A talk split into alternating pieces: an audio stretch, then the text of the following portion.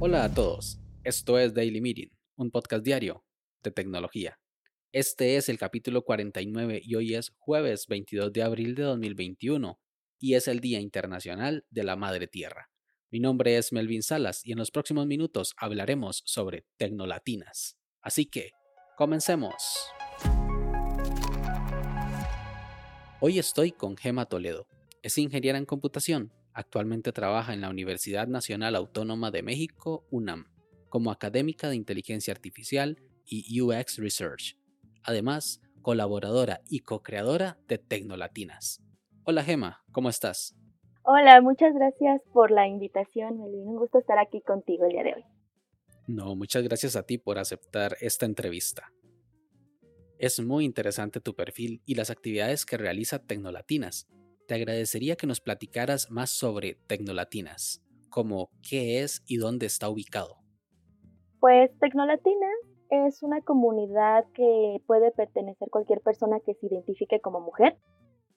Eh, no importa la edad, cabe destacar, eh, va dirigida a todas aquellas mujeres que necesiten un espacio para poder introducirse al área tecnológica, o quieran cambiar de carrera inclusive y tengan como este miedo de decir, no creo que sea la carrera para mí, porque casi no hay mujeres. Entonces, eh, Tecnolatinas es una comunidad que trata de empoderar y apoyar a las mujeres.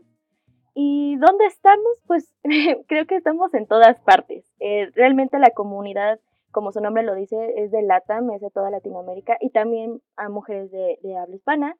Entonces, tenemos desde México, Colombia, Venezuela, Costa Rica, Brasil, Perú, Argentina, Chile. Eh, también tenemos mujeres que están trabajando en Suiza, España, Francia. Entonces, básicamente, Tecnolatinas las conforman mujeres de todo el mundo que están interesadas en apoyar a otras mujeres. En definitiva, una comunidad que trasciende fronteras. Coméntanos, ¿qué proyectos desarrolla Tecnolatinas? Bueno, pues Tecnolatinas actualmente desarrolla diferentes proyectos, todos pensados para eh, apoyar a la mujer y cubrir sus necesidades. Es decir, eh, tenemos un podcast, el cual es un espacio seguro para que todas las mujeres que quieran colaborar en él puedan discutir temas que nos competen en esta industria tecnológica y que nos quieran aportar su experiencia. Es un podcast muy variado, debo decir, porque hablamos desde salud mental, desde síndrome del impostor, el por qué te sientes mal cuando no te quedas en alguna, a lo mejor en alguna vacante, en algún empleo. Y también pasamos a otro lado de hard skills, de soft skills, o sea, tenemos un podcast muy variado. Eh, también tenemos mentorías en donde está más ubicada tecnicismos, donde ahí sí hablamos eh, solamente de diferentes áreas de tecnología eh, por ejemplo, tenemos cómo crear tu CV, cómo prepararte para una entrevista de trabajo. Eh, también hemos hecho mentorías de un solo día de diferentes áreas, marketing, inteligencia artificial, eh, UX, UI, front-end, en fin, infinidad de temas y de áreas. Tenemos el Paper a Week, que se hace por lo general los sábados, donde alguna de las colegas comparte un artículo, se discute, se comparte, se estudia más, se enriquece más. Y eh, bueno, también eh, tenemos Latinas que Inspiran, que son los viernes en nuestro Instagram, donde entrevistamos a diferentes mujeres de la comunidad y las damos a conocer qué hacen, en qué áreas se especializan y cómo puedes contactarlas. Vienen muchas sorpresas que todavía no puedo mencionar, pero por lo pronto este, son, son algunos de los proyectos que desarrollamos en la comunidad. Estaremos a la espera de esas sorpresas que nos comentas y a qué público va dirigido Tecnolatinas en general? El público al que va dirigido en general es a toda persona que se identifique como mujer y sobre todo mujeres que ya están tanto en el área profesional como estudiando algo que se compete en tecnología. A veces nos llegan como a preguntar si hay como alguna edad en específica que puedan ingresar a la comunidad o puedan ver nuestro contenido. No, actualmente no, no tenemos ningún rango de edad que podamos decir como de, ah, nada más hay niñas, nada más hay mujeres de tal edad a tal edad. Es muy abierta, sobre todo porque somos una comunidad de comunidades. Entonces, dentro de nuestra comunidad existen mujeres que están colaborando con otras comunidades que son desde mujeres que son eh, ya especialistas en un tema o niñas que quieren entrar a una carrera STEM, que quieren estudiar robótica, que quieren estudiar computación, que quieren aprender a programar, adolescentes que apenas van a coger una carrera en tecnología.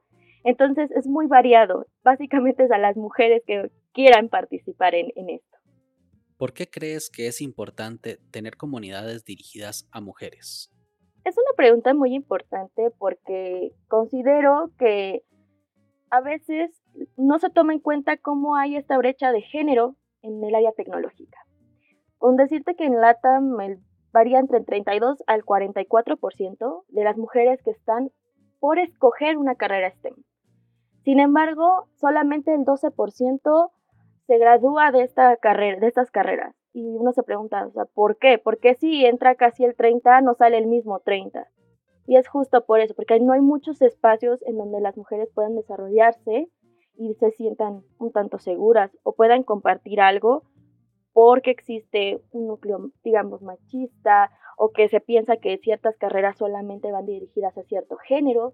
Y creo que em, es importante empezar a romper estos paradigmas y estos estereotipos tan complejos y decir no, no, no solamente se dirige a cierto sector o cierto género Cualquiera puede desarrollarse en estas áreas y la prueba es de que en la comunidad, si tú quieres entrar a un área que no estás indecisa porque crees que a lo mejor no tienes los conocimientos o las aptitudes para estar ahí, alguien te va a decir la comunidad, no te preocupes, es el síndrome del impostor que están hablando, tú tienes todo por delante, yo lo logré, si yo lo logré, tú lo lograste y así, es una cadenita. Entonces es muy bonito saber que mujeres empoderan mujeres para poder crecer en este ámbito. ¿Cómo se financia Tecnolatinas? Actualmente Tecnolatinas es una comunidad sin fines de lucro. Entonces, todo lo que se desarrolla en la comunidad, desde pláticas, episodios, absolutamente todo es voluntario. Y creo que es un ambiente laboral muy bonito, por así decir, porque todas comparten desde su experiencia, desde su punto de vista, para ayudar, no, no existe otra cosa más que ayudar y aportar algo. Y como para ir cerrando, ¿cuáles son las redes sociales? ¿Dónde podemos encontrar a Tecnolatinas? Bueno, donde estamos publicando constantemente todos nuestros proyectos, noticias, inclusive cursos también, es en Twitter y en Instagram.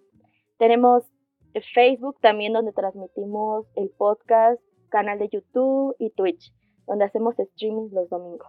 Ahí nos pueden encontrar como arroba tecnolatinas. Muchas gracias, Gema, por estos minutos de tu tiempo y por todo el esfuerzo que dedicas a Tecnolatinas. Ay, muchas gracias, Miguel. Un gusto. Muchas gracias por la invitación y por darle visibilidad a estas comunidades y a las mujeres. Es un gusto saber que estamos formando parte de. Los enlaces para contactar a Tecnolatinas y a Gema los dejaré en las notas de este capítulo. ¿Qué opinas tú? ¿Cuál crees que es la mejor forma para apoyar a estas comunidades? Sin más, este episodio llega a su fin. Si quieres estar atento sobre los capítulos futuros, no olvides suscribirte desde tu aplicación de podcast favorita. También puedes escribirme por Twitter, arroba Melvin Salas, o conocer más sobre este proyecto en melvinsalas.com barra podcast. Nos escuchamos mañana. Hasta luego.